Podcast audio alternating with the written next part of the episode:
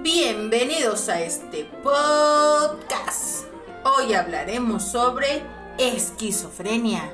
Así que relájate, ponte tus audífonos y ve por tus botanas favoritas. Date un break. Comencemos. Esquizofrenia, denominada mente escindida con este término se quería subrayar las alteraciones en el pensamiento que presenta un paciente esquizofrénico.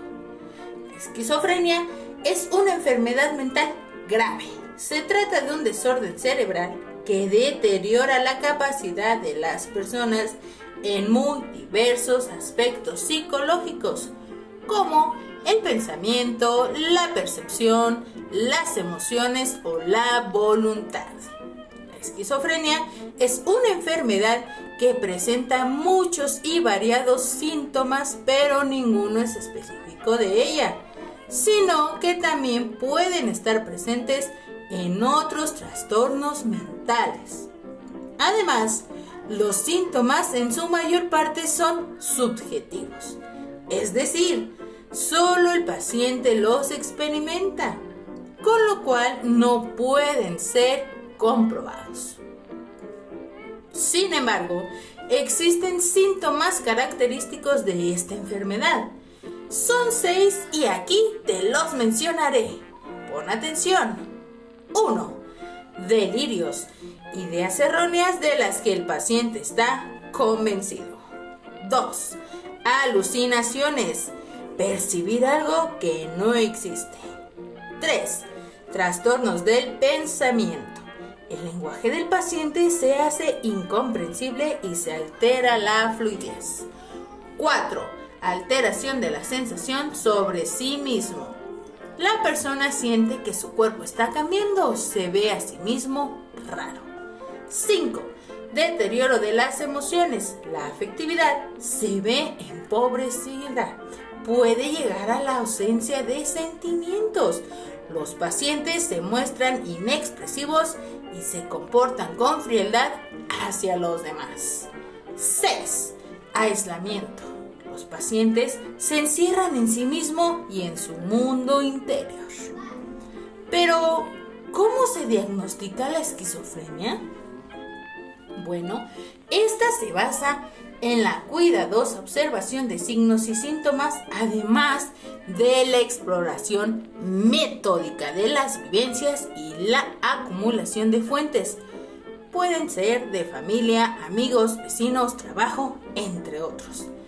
También se tiende a realizar la valoración en función de la predominancia de síntomas positivos o negativos y sobre todo a medir la intensidad de cada uno de estos síntomas mediante cuestionarios y escalas. Ello permite evaluar al paciente en diversos momentos, así como la efectividad de los tratamientos. Te preguntarás, ¿y cómo se trata la esquizofrenia? Esta se trata fundamentalmente con determinados medicamentos denominados neurolépticos o antipsicóticos, que tienen la capacidad de corregir desequilibrios de los neurotransmisores, además de la terapia psicosocial.